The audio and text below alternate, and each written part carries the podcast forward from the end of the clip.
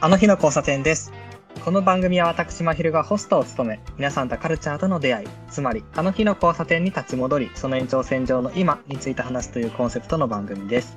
いつの日か、この番組が皆さんにとって、あの日の交差点になったらいいなと思っております。ということで、えー今回はこの方にゲストに来ていただいております。どうも、ボリウッドザコシショウです。よろしくお願いします。よろしくお願いします。いやー、ボリウッドさんとは前回9月の中旬頃に、まあ、ミュージックプラストークっていう機能を使って、まあ音楽の話をえめちゃくちゃ長い時間したんですが、そうですね。ね、めちゃくちゃ長い時間したんですが、その時は結構音楽の話メインということで、はい。なんか他の話はあんまりできなかったんですよね。そうですね。はい。ででもその音楽の話をした時にも結構感じたんですけど、なんだろう、考えてることを面白いなと思ったりとか、お同じようなことを考えてるんだけど、僕とは違う角度から見てることが多いなとかいうことを感じてて、はい。また何かの機会でお話ししたいなと思ってたんですよ。はい、こちらこそ。いや、ありがとうございます。それで、今回は、まあ、雑談会しましょうよっていうことでお声掛けさせていただきました。だからまあ、今日の軸っていうのは、まあ最近関心あることありますかってお互いの最近の関心事を話していくっていうので、いろいろ、うん、広がっていければなと思います。はい。で早速なんですけど、ボリュットさん、最近なんか関心あることあります？そうですね。あ最近、その、勉強しようと思ってることが、うん。あの、マルクスの資本論はい。なんですなんか、書店とか行ったら結構、そういう、ななんだろう、もう一回マルクスを学び直そうみたいなうん本がたくさん。出てて、で、正直学びたいんだけど、どれから読めばいいのかわからないって感じで、今日送ってる。んでちょっと、まあ、試しに昨日あの、えーっと、熊野澄彦さんっていう人のマルクス資本論の哲学っていうのを買ったんですけど、はいはいはい。でもそれ、まあ、これは哲学から見てると思うんで、ちょっと、はい、マルクスの言論とはやっぱりちょっと違うみたいなんですけど、そのマルクスの解論って言ったらすればいいのかなっていうのはちょっとまだわからなくて、たくさんあるんで、そうですよね。いやー、僕も勉強したいなと思いつつ、多分、いきなり、なんだろう、原著っていうか、ねと手を出しても、わからないだろうなっていうのがある。うんで、まあ、どういう、ね、ちょっと回り道して、そこにアクセスしたいんだけど、どっから入っていったらいいんだろうっていうのはね、ちょっと難しいですよね。難しいですね。僕はあの、経済学部なんうんで、うん。一応な、なんだろう、概要みたいなのは学ぶんですけども、高校とかでも多分、ね、現代社会とかでちょっとは学ぶんだと思うんですけど、うんうんうん。でもまあ表面的なことばっかしか学べないんで、うん。えどういうふうに入っていこうかなっていうのは悩んでるんですけど、うんあの関ち心を、はいはい。はい、関心を持った理由っていうのは、そうなんですよ。関心を持った理由っていうのが、まあ、この資本主義社会うん、が、やっぱりどうしても、なんだろう、肌に合わないっていうのは、うん、ずっと思ってて、まあ、前回でもちょっとなんかね、あの、椎名林檎さんの有り余る富とか話した時にね、あの物質主義とかの話しましたけど、うん、うん、今日朝ちょうど、あの、えーファイトクラブっていう、うん、はい、あのブラッド・ピットが出ているうん。映画を見てきたんですけど、あ、見てきた、あ、映画でやってたんですか？今、あれですね、午前10時の、映画マジか。いや、僕も最近見たんですよ、ちょうど。あ、見ました？ただ、あの、ネットフリックスで見たんですけど。あ、ありますね。いやー、やってたか。いや、で、そうですよね。まさに、ファイトクラブも、その資本主義社会で、苦しんでいくというか、人たちの、なんだろう実社会に生きがいを見出せなかったりとか、自分の必要性を見出せない人が、あ例えば、地下で暴力を振ることによってのみ生きがいを感じるというか、生きてる瞬間を感じるみたいなうんシーンがあったりとかもしますもんね。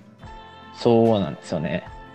で、まあ、ななんていうか、この、なんでしょうね。資本主義社会ってなんか浮いてて、うん。で、自分がなんか浮遊感に駆られて地に足ついてない感覚にあってるじゃないですか。うん。みんなこう流されてみたいな。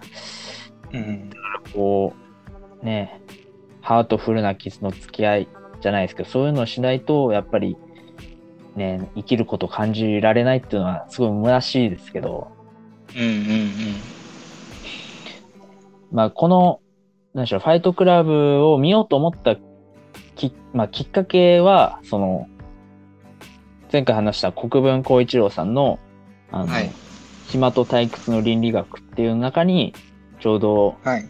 消費社会の話、まあひまあ、退屈を生むきっかけってなってる、まあ、消費社会の例として引用されてて、まあ、それで見に行ったんですけど、あ、そうなんですね。はい、されてたんで、それで興味湧いて、もともとなんか、当初は、あの、まあ、前回も話してましたけど、レディオヘッドが、あの、音楽をやる予定だったんですって、なんか、ああ、いや、でもめっちゃ納得するな、それ聞いたら。そうですよね。あめの、っちゃザ・納得。ベンツとか、そう、うん。OK コンピューターのあたりぐらいに依頼されて、でも、ちょうどアルバム作り終わって、ちょっと疲れてて、できなかったっていうのはあったんですけど、うんうんうん。まあ今あるファイトクラブの音楽もいいんですけど、その、ですね。もしトム・ヨークやってたらどうなってたのかなっていうのはちょっと気になる。うん。うんうんうんうんうん。なんかす今ごい合いは今でバチバチでかっこいいですしね。そうですよね。すごく合いますよね。その、うん。うん。や、やってることじゃないですけど、なんか、うん。いや、ぴったり、確かに。レディオヘッドと、ファイトクラブって言われたらすごい しっくりくるな。きますよね。なんかね。うん。まあそんな話はさておき、あの、はい。この暇とり退屈の倫理学の中にあって、で、えーまあ、それを見て、で、うん。まあ、この資本主義、そのまあ、今は資本主義っていうかもっと、なんでしょうね、市場を原理とした新自由主義的な、えうん。ー社会っていうのはどうしてもなんか、なんかすごく難しくて、で、マルクスってもう結構前の人ですけど、うん、その時は資本主義じゃなくて、がいずれ社会主義になるでしょうっていうことをうん。言ったんですけど、でも現実はそうなならないし、別に僕は社会主義がいいとも思わないんですよ。うん。で、まあ、どう、どうやっていけばいいのかっていう、その、ね、資本主義、社会主義の二者択一って考えるよりは、なんか、こう、なんでしょうね、宇沢博文さんっていう日本の経済学者がいるんですけど、この人は、あの人間の経済ってことを考えて、で、うん。今ある SDGs、まあ、なんでしょうね、ちょっと付き焼き場感もあるんですけど、なんか、まあ、社会がそういう方向に進んでいくのはとてもいいことだと思うんで、うん。環境とか、まあそういう人権とか、うん、に配慮した経済システムっていうのはないのかなっていう、なんか、すごく難しいところなんですけど、いや、わかります、すごく。うん。だ第三の道じゃないですけど、うんうんうんうんうん。だからそれがやっぱりその、まあ、資本論が今すごく盛り上がってるっていうのも、まあ、やっぱ数十年かに一回ぐらいは多分あるっていうふうに言われてるじゃないですか。その、なんだろう、資本主義を疑うじゃないですけど。ああ、で、なんか前回、前回かな。ずいぶん前にも、70年代とかにもそういうのはあったみたいで、ええあ、そうなん。それがまあ、再び来ている感じがと。それはあの、何かで誰かが言ってたかな、落合陽一が言ってたんですけど、ええ それで、えーっと、そう。で、今まさにそういうのが盛り上がってきてるのって、まあもちろん SDGs っていうのもあるし、あとは日本だと、あの、人申請の資本論って本が出たじゃないですか。ああ、出ましたね。うん。まああの本とかもすごく一役買ってるよなぁと見てて思うんですよね。ありますね。うん。うん。ちなみに読まれました？人申請の資本論ですか。いや、はい読んでないですね。僕は一応読んだんですけど、はい。まあ、あそこで言ってることがどうというっていう、ぜひを問えるほど勉強してないのでわからないんですけど、あの、やっぱり、このまま行くときついよね、と。で、やっぱ第三の道を見つけなきゃいけないんだけど、でも社会主義に行くっていうのは、やっぱ今まで人類は失敗してきてるわけだから、はいそう第三の道を見つけなきゃいけないと。で、それの、まあ、問題提起とちょっとした提案みたいなのをされている本だったんですよね。うん。で、うーん、まあどこでもやっぱ聞くのが、コモンとか、まあコミュニズムっていう言葉じゃないですか。ただ、社会主義って訳すのではないコミュニズムみたいなのを取り戻すべきなんだ。みたいなのがすごく最近は見られるかなって思ってます。そうですね。うん。うん。でもやっぱりそこに向はい。うん、向かわないといけないんだろうなっていうふうには思ってるんですよね。うん。そうですね。共同体主義じゃないですけど、なんていうか、んん主義とは言わなくてもなんか、この宇沢博文さんってさっき言った方も、なんか、えっ、と、社会的共通資本みたいなのを唱えてて、うんやっぱり市場の原理だけに任せるのは良くないよねっていうのはありますよね。うん。ですよね。いや、な、それで、まあ、国分さんの話をすると、はい。いや、僕、暇と退屈の倫理学と中、中道大の世界と読みたくて買ったんですけど、まだ読めてなくって、はい。なんですけど、あの、いろいろ調べてたら、9月か8月頃に NHK ラジオの日曜カルチャーという番組で、はい。国分さんがお話しされていた回があったんですよ。えー、あ、そうな。日曜カルチャー、人間を考える、共に生きるっていうシリーズが全4回でありまして、はい。そのうちの1個を担当されてたんですよね。はい。で、まあ人間を考えるっていうので、えーっと、まあこの、このシリーズどういうものかっていうのと、まあ国分さんが何を話していたかっていう番組の、えーっと、ま、説明を読み上げますと、一つの共通テーマで各界の著名人に語っていただく連続講座。今回は共に生きるというテーマで現代社会における人と人のつながりについて4週にわたってお話を伺います。第1回は哲学者で東京大学准教授の国分光一郎さん。国分さんがフォーカスするのは責任。私たちが責任があることによって一緒に生きていて人の温かみを感じられるのではないかと思います。えー哲学的な視点から責任というものを考えます。っていうふうに言うな、えっ、と、内容だったんですよね。はい。で、まあ、この話は共に生きるっていうところがテーマなので、はい。えーっと、まあ、責任、意思と責任の話から入っていき、最終的には自己責任論のところに行き、でどうしたら自己責任論を乗り越えていけるのかっていうのに展開していくんですよ、話がう。ん。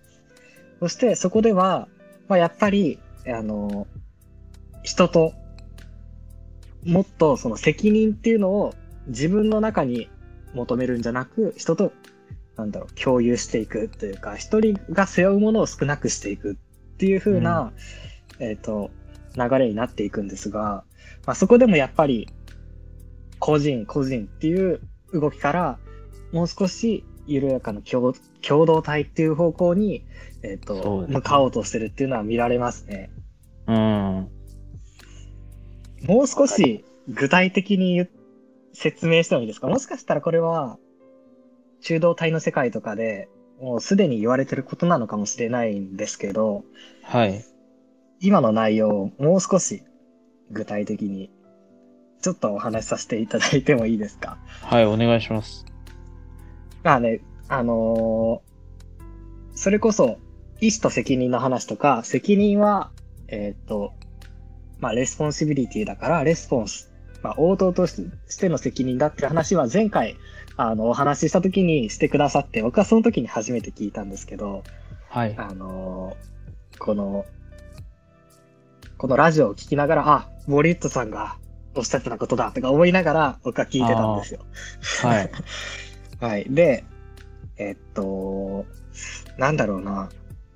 まあ、意思の概念とかっていうのはちょっと置いといて責任の方に注目しますと、特に自己、えっと、自己責任につながってくるところだけを説明しますと、えーまあ、意思っていうのはいろんな方法を使って、やっぱ、すごい曖昧な概念だよねっていうことを国分さんおっしゃるじゃないですか。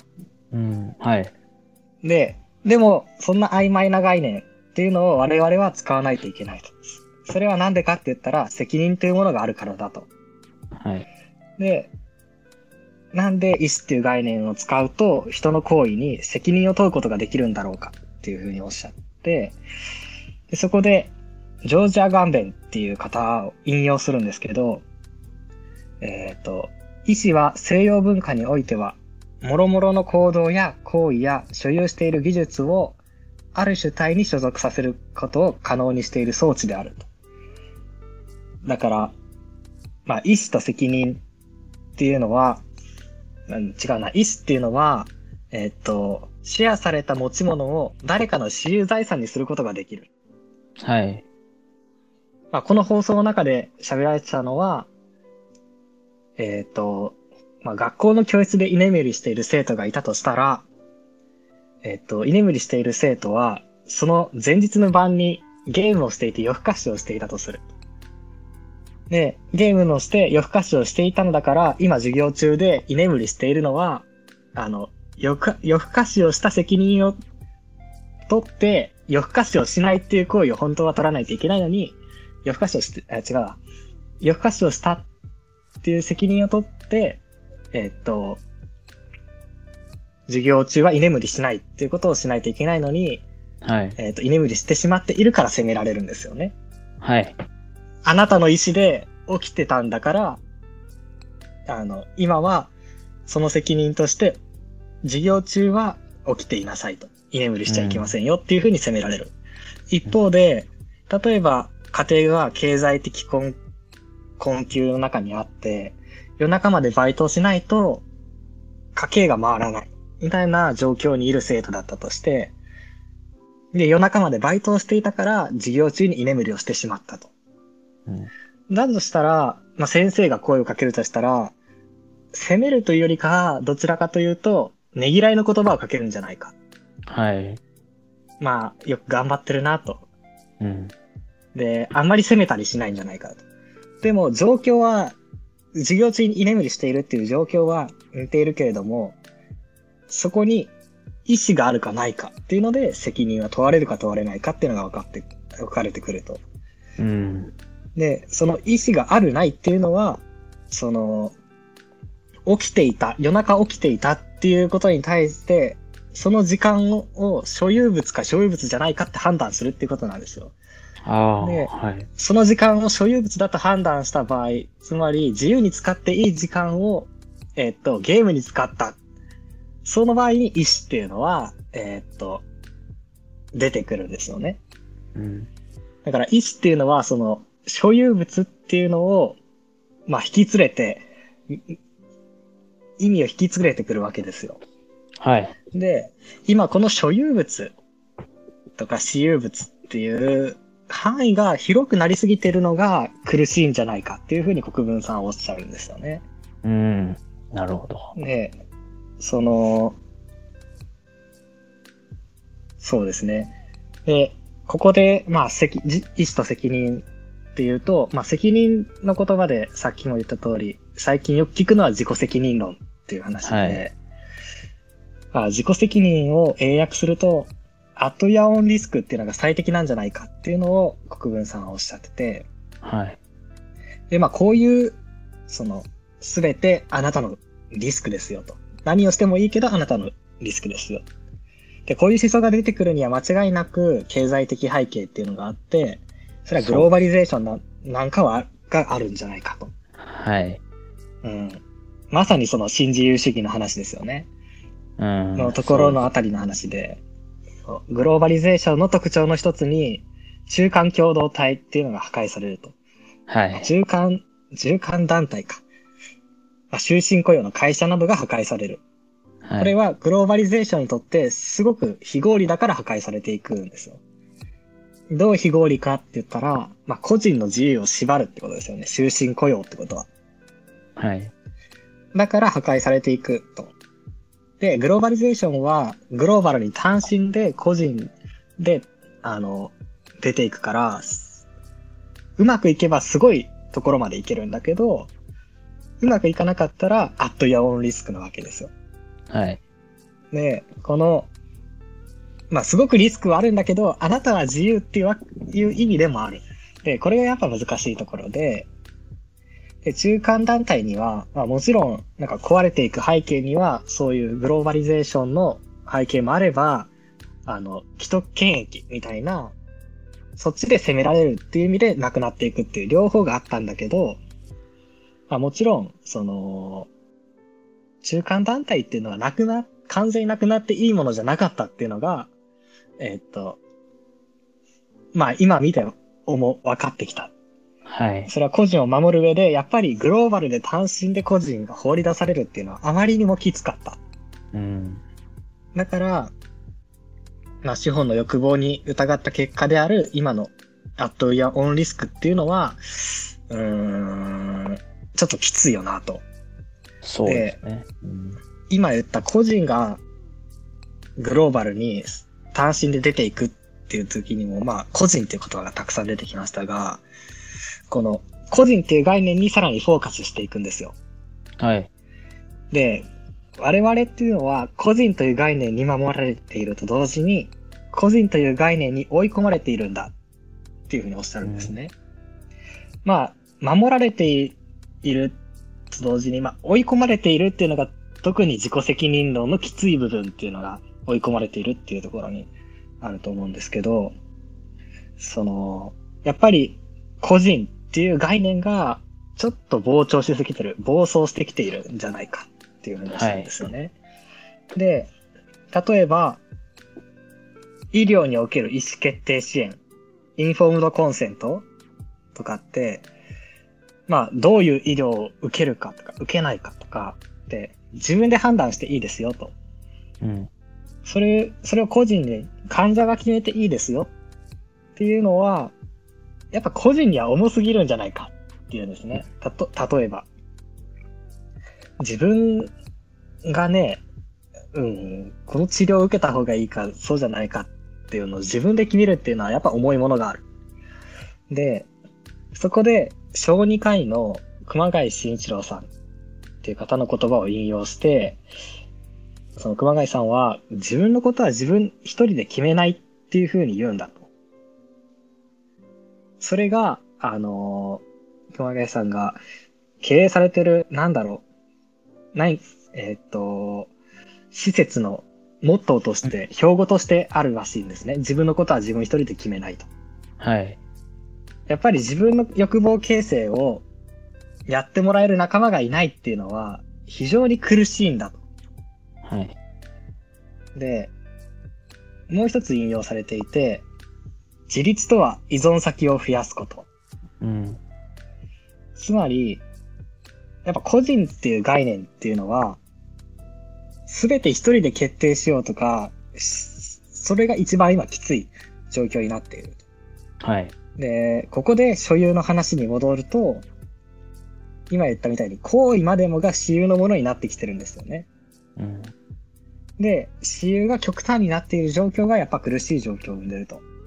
はい。だから、私有、私有性がすごく極端になってるっていうのを批判的に見ようと思ったら、ここで出てくるのがやっぱコミュニズムなんだ。はい。で、行為のコミュニズムが必要なんじゃないかっていうふうに、えーっと、ここで国分さんはおっしゃってます。で、うんまあ、行為のコミュニズムって、まあ、具体的に何かって言ったら、多分さっきの熊谷さんを引用したところで、自分のことは自分一人で決めないとか、まあ、つまり相談できる人がいるってことですよね。とか、そうです。うん。うん、自立とは依存先を増やすって。依存先を増やすっていうことですよね。はい。それが多分行為のコミュニズムの一例として出してきてるんだと思うんです。で、まあこれがきっと応答としての責任っていうのに多分話は繋がっていくんですが、えーっと、そこはまあ本を読まないと多分もっと深いところまでいけないので僕はそこ説明できないんですけど、そういうふうにおっしゃってます。で、だからここでもやっぱりコミュニズムっていうのは出てくるし、でも社会主義とは違うコミュニズムですよね。そうね。出てくるしやっぱそっち側に向かっていかないときついんだっていうのは、その、この話からでもすごく、あの、納得したし、めちゃくちゃ面白い話だったんですよね。うん。で、でも、なんだろう。やっぱり、なん、なんだろう。個人の権利とか、まあ、インフォームドコンセントの例に出しましたけど、それって、まあ、医者に勝手に治療方針を決められるっていうのは、個人の主権がないっていうことだから、それに対抗して個人の主権を取り戻した結果、今があるわけで、はい。だから完全に、あの、行為のコミュニズムっていうところから入っちゃいけないと。うん、歴史的に最初は個人の決定権がない、主権がないっていうことがあって、それに対して主権を取り戻す、つまりインフォームドコンセンツとかが、まあできるようになっていく。ただ、それはやっぱり一個人には決断するにはあまりにもきついものだった。だから次の一手として、我々は行為のコミュニズムが必要なのではないかって考えるっていう、うん。なんかその振り子的な、あの、まあ、進み方をしていくんですよ。うん、そうですね。だから、その、資本論の話してくださいましたけど、えーっと、まあ、やっぱり振り子的に進めていかないと議論が進まないよなってめちゃくちゃ思いますよね。そうですね一概に批判したりとかしちゃいけないよなっていうか、うん。うん。次回へ続く